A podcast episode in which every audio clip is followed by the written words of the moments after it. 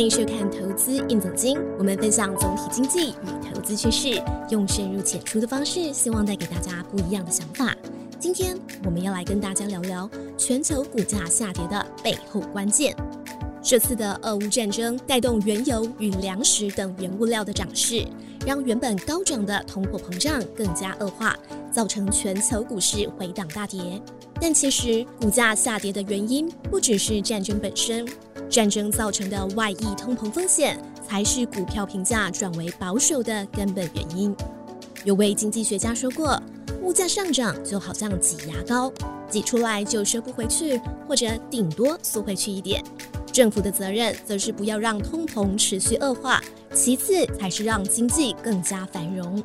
我们从图表中可以看到，从一九七一到一九八一年，为了压制通膨，美国利率迅速拉升到百分之二十，之后通膨就回落下降。标普五百指数在这段期间，则在六十到一百四十点区间震荡，幅度并不大。直到一九八一年以后，利率一路下滑。才开启了标普五百指数长达四十年的大多头行情。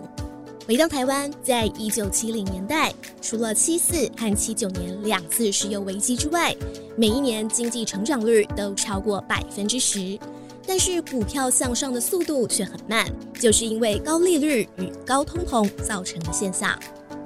对一个长期价值型投资人来说，股票的评价模式是企业每一期产生的自由现金流量，用一个折现率来换算回现在的价值。因此，决定长期股价的两个因素之一就是通膨率与折现率，另一个则是企业现金流量的成长性。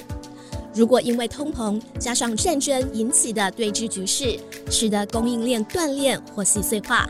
造成经济成长停滞，企业的自由现金流量也会跟着减少。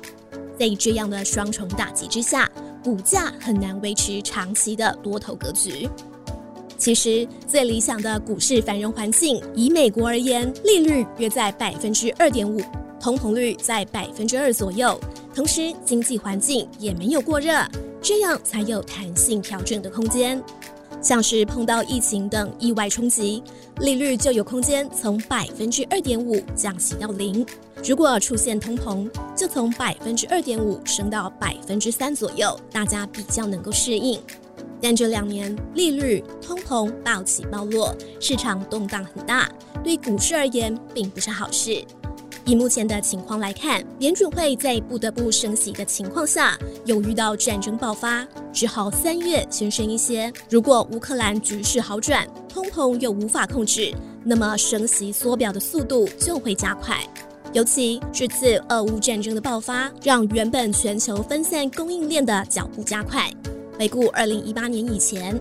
全球处于生产分工时期，像是半导体产业就把晶圆制造交给台积电代工。但自从美中贸易战之后，供应链就开始产生变化了。各国逐渐重视分散风险的重要性。当各国政府急着重新布局，这可能会影响未来台积电的优势，技术领先的时间也可能缩短。我们目前可以看到，美国半导体类股的股价比对英特尔。格罗方德、台积电 ADR 跌的最多，就是反映出地缘战略的变化已经影响到股价。除了台积电的股价遭到下修之外，台湾未来还面临五大长期挑战：第一，全球分散供应链的风险，三年到五年之后，台湾的重要性可能会下降；第二，电力供应和稳定的问题；第三，企业纳入碳排放的成本。第四，少子化及高龄化导致劳动人口不足。第五，劳退基金破产的风险。台股在经过两年的大多头上涨后，经济数据表现良好，股市相对抗跌。但是未来还会面临种种挑战，投资人近期在操作时，不妨先检视一下公司目前的营收获利是常态性还是非常态性，是结构性或一次性呢？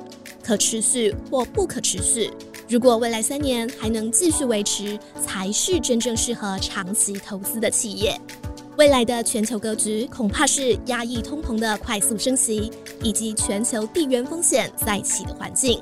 与其去追热门股或高价股，低基期产业才是未来的关键。各位观众，你也认同面对战争造成的外溢通膨风险，挑选低基期产业才是关键吗？留言告诉我们吧。今天的投资印总经到这边告一段落。喜欢这个节目的观众，记得帮我们按赞、订阅、加分享。投资印总经，我们下次见。